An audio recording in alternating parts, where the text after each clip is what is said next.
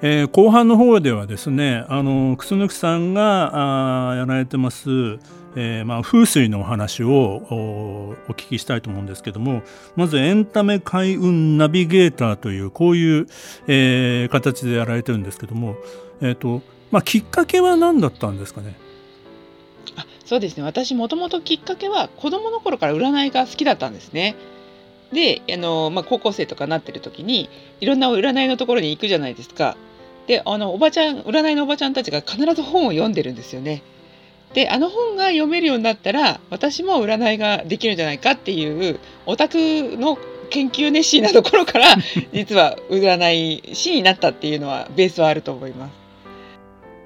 あれでも最初からもう大学出てすぐそうなったわけじゃないですよね。あそうですねちょうどだから10年前ぐらいに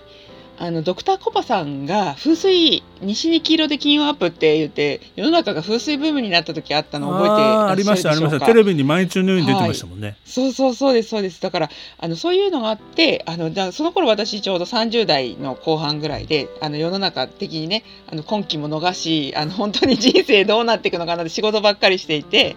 えー、本当に幸せになるにはどうしたらいいのかなって思ってた時にまあ大体目につくところに風水風水って書いてあったので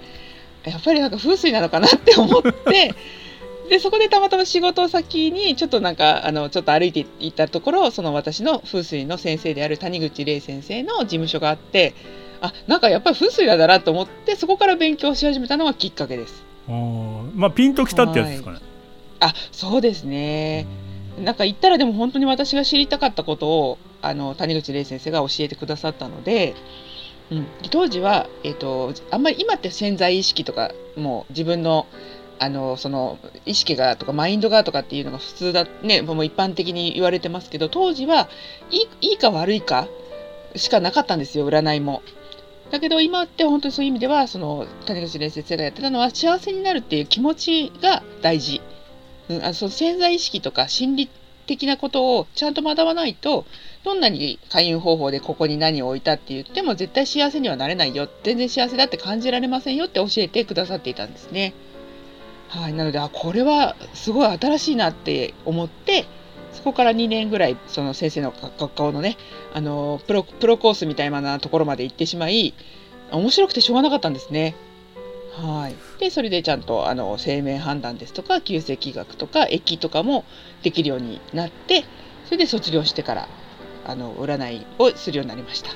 あのまあこの番組を聞いている方も含めて私もそうなんですけども、まあ、そもそも風水って何っていうのがわからない部分もあるんですけどなんかはい、簡単というかどう説明していただいたらいいのかちょっとそれすらもわかんないですけど風水ってどういうものなんですか？風水はもともと中国の、まあ、古代のね中国4000年ぐらいありますけれどもそこの都を作るためのいわゆるランドマークだったわけですよねあの環境学なわけなんですだから私たちは西に黄色とかお部屋でレベルで考えてますけどもっと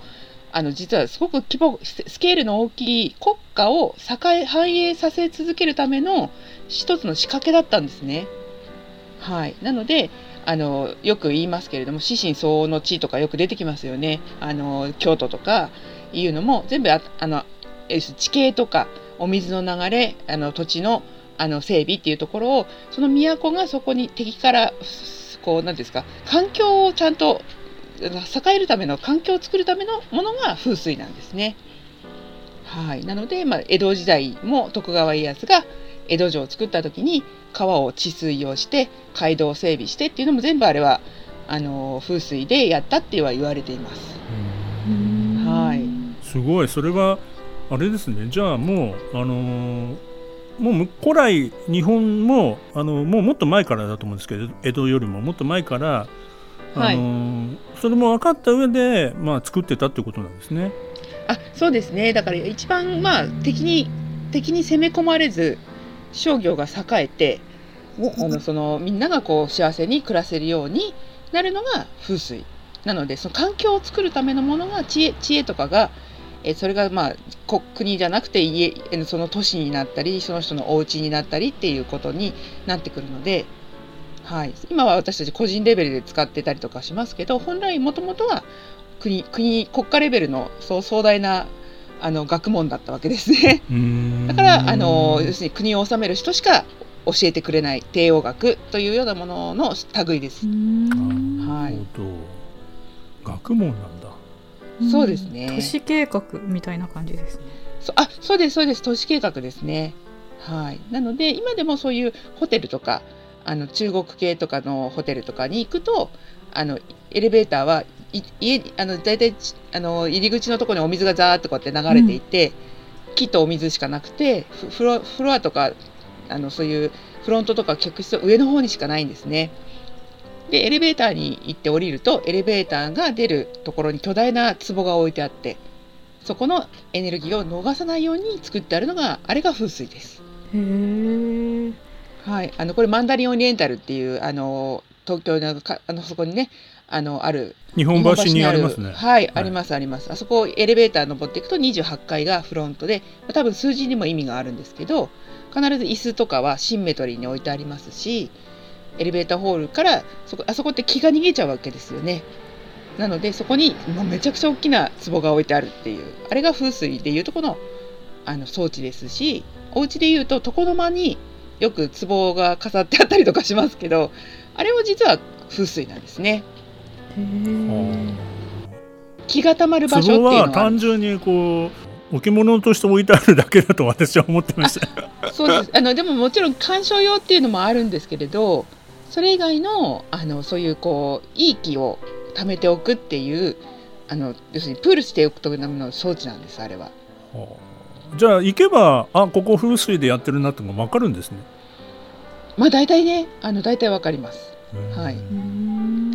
だからそれをあのちゃんとショッピングモールとかでもよく言われてるんです越谷のショッピングモールも、はい、あのちょうど真ん中のあのフードコートの真ん中に噴水噴水があって、うん、あそこからあのちゃんと木が出てくるようにうまく作ってあったりするのもあれもあのちゃんと風水分かってる人が作ったんじゃないかっていうふうに言われてもいますね。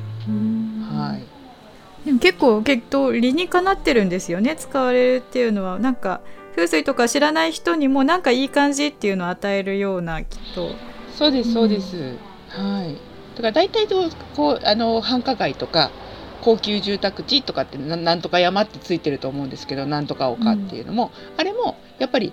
あの山の途中にあるっていうのは気が高いところから高いところから低いところに気は流れるよっていう風水の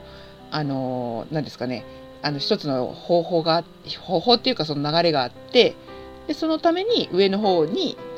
ある土地は結構高いじゃないですか。うん、あの崖崩れとかありますけどでもそうじゃなくて大体山の土地っていうのは地盤が強固だったりするので、うん、あのそんなに崩れないしだからその昔お城をそこに作ったりとかもともと神社がそこに結構あったりするっていうのはそこの木が高い場所だっていうことの一つの証拠なんですね。だからおまじないとかあの占いという実はレベルではないいわゆるこうあの割と正当な学問だったりもします。はい。なるほど。やっぱりじゃあ壺買った方がいいん いや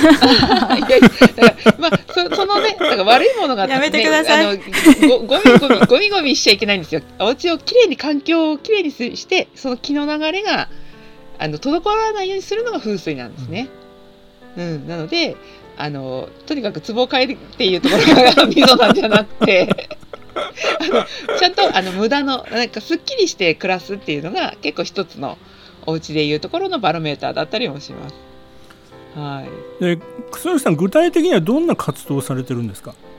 あ、そうですね。基本的には個人のそういう鑑定もしますけれども、今は多いのは、まあ、企業様とか、えー、そういうあのまあ集客したい皆さんと一緒に、えー、そこで開運イベントをやって。で私はお客様をあの占いとかでね集めて、まあ、そこからお客様とお話しできるような環境を作っていくっていうのがお仕事になります。うんうん。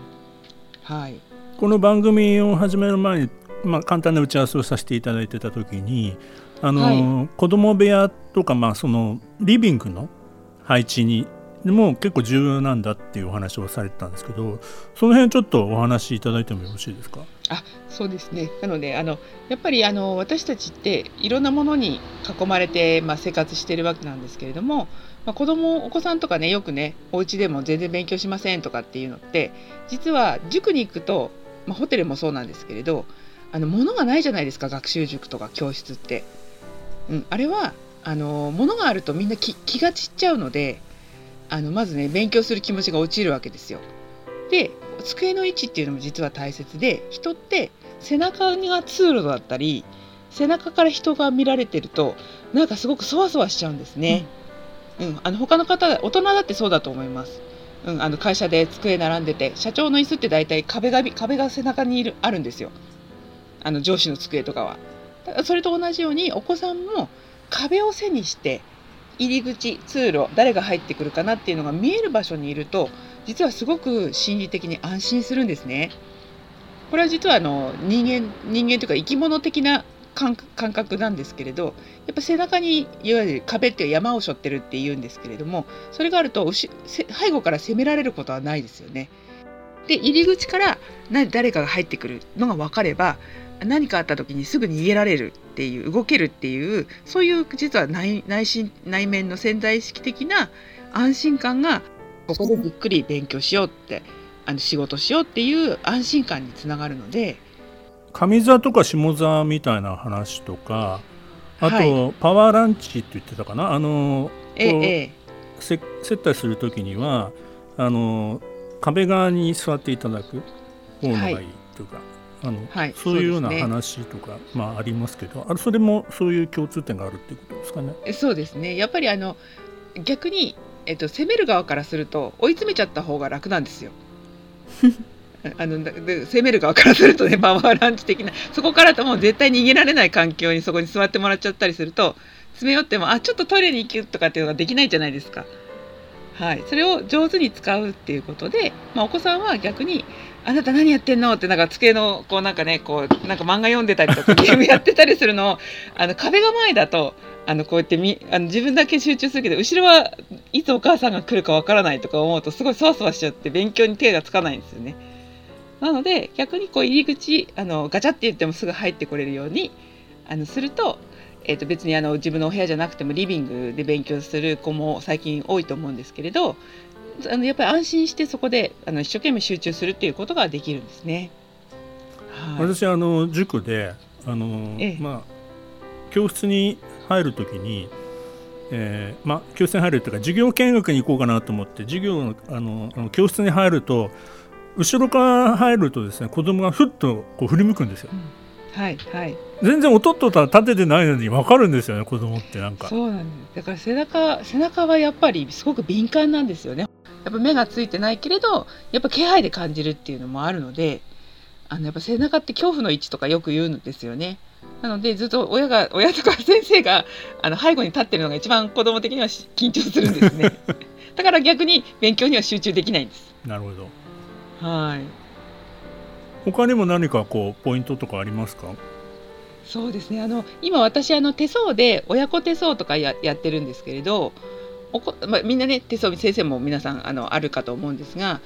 手のあの手ってまあ自分の体の一部なので遺伝っていう要素も大きいんですがお子さんの手相とお母さんお父さんの手相のどっちに似てるかなっていうことでお子さんの性格って分かるんですね。はい、で右手と左手あの同じあの手相手相が似てたりすると結構マイペースであの結構自分のやりたいことを順番にやっていくっていうのが得意なんですけれど右と左のテストが全く違う人とか結構似てない人って意外といるんですね。そういう人は、えっと、2つ能力があるような形で臨機応変にあのコツコツやるよりもゲーム感覚で、えー、結構あのいろんなことを忙しくしていてもそのパッパってこうできたりするところもあるのでそれによっても勉強のさせ方とか声のかけ方があの全然違ってくるんですね。はい。うん、先生はいかがですか？ちょっと違いますね。右と左。あ右と左のあああうんうん。あでもまあ似てる似てる方ですかこれ？似てる方ですかね。あのつまり、えーと、この手って大体こう3本ぐらいああの線がねメインの線があって指に一番近い線は感情線って言ってでその下にある線が知能線って言ってで親指に近いぐるって回ってる線が生命線なんですけれどこの真ん中の線の知能線と生命線が離れてる人がいるんです、うんうん。うん、くっついてない人。くっついてない人ってあのあ考えながら動いたり動きながら考えたりっていうあのすごくこうおこうなんていうんですかね。行動力があったりとか、まあ、裏裏を返すと 落ち着きがなかったりとかする あの性格先生はくっついてますけどくっついてない子がたまにいて結構ねあの集中力っていうよりもやりたいことからやったりとか、あのずっと遊んでるけど急に戻ってきて勉強し始めるとかちょっと予想不能なあの性格だったりとかするのでその手が両手がある両手とも離れてること片方だけくっついてて片方離れてること両方ともあのこの線がくっついてることっていろいろいるんですよ。であとあとマスカケ線って言って一本この線がビーってなってる子はあのあるいわゆる天才型って言ってあの先生はく結構くっついてますけどあのその手相によってやっぱお子さんの集中力だとか声のかけ方勉強をこういうふうにやったら楽しく勉強できるよっていうのが実は手相で分かったりするんですね。へえまあ手相は変えられないけど声かけの仕方とかそういうふうに変えてる、はいはい。変えていく。逆にあのそっちの方が楽しく勉強できる。っていうのがあるのでお母さんも楽なんですよ。うん。なんかずっと勉強しなさいこの子は勉強しない。もしかしたらなんかちょっとあの学習的に大丈夫なのかしらって不安が少しあでも手相はこうだもんねって思うことで ちょっとこうあの諦めがつくというか諦めがつくっていうわけじゃないですけどあじゃあこういうふうにやったらこの子は集中できるんだなとかこの子は何回も何回も声かけしないとやらない子なんだなとかいうのが手手相のこのあのよ様子でか分かるのである程度こう覚悟ができるというか。そのその子に合わせて最適な方法っていうのをこう一緒に考えられるみたいな感じですかね。うん。そうですね。そうなんです。だからお母さんとお子さんの手相が似てると自分とまあ似たような部分があるからあなんか想像がつくんですけど、全く違うと想像がつかないのでうん。逆にイライラしちゃったり不安になっちゃったりするんですね。うん、なので私も実は自分の娘と手相が全然違うんですね。で手相線が2本3本ある子もいたりするんですよ。その知能線とかが。そうするとあなんかこの子って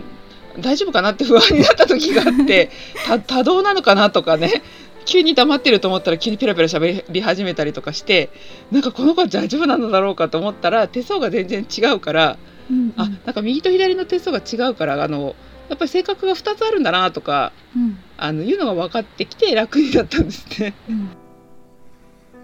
まあでもそういうことを知っておくはい、といいですよね。そうなんですね、結局あの、まあ、もちろん自分の子なんですけれど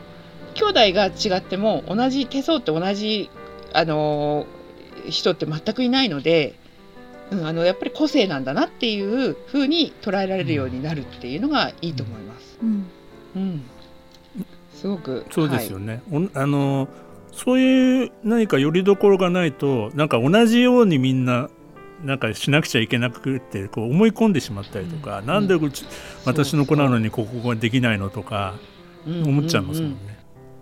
そうなんです。だから本当にお母さんがさっき言ってたみたいに手相が、えっと、離れているお母さんだと子供がくっついてたりすると何やっても時間がかかる。早くしなさい早くしなさいって自分は早くできるんですよパッと。考えなくても動けるので、うん、そういうこととお母さんとお子さんが全く違う手相だったりするとお母さんがイライラしちゃうのが手相は違うんだっていうこともあもう最初から根本的に構造が違うあり方が違うんだっていうのが分かるだけでもあの子供が楽だし、うんあのすごく個性を認めてあげられるようになるかなって思うんですね。うん違う人間だなってこうなんかこう腹から ね理解できる気がします。本当に違うんだなって思うんですよ。そういうでも本当にあの全く違うと。普段はねそういうのが分かんないですもんね。だって目もあるし口もあるし鼻もあるし普通にね 同じ人間じゃんみたいになっちゃってるから。そうそうそうそう。どうしてもお母さんってねお母さんと子供ってなんか同一視しやすいですよね。特に女の子だと、うんそうそう。そうなんですよ。だから本当に個性があの比べられることほど悲劇を生むものはないと私は思うんですね。同じ兄弟同じ友達何々君はこうできてるのにあなたは何でこうなのって言われて育っていると本当に自分の自己肯定感が低くなってしまうから、うん、そうじゃなくてまあ本当にこの子にはこの子に合った個性このやり方っていうのがあるんだよっていうふうに持っていかないともうあのそういう今の時代には多様性にはついていけないんじゃないかなってすごく思うんですね。うん、はいそういう一人一人の違うところを認められていく時代でないと逆に言うとこれからの時代ね生きてくるのが大変っていうか、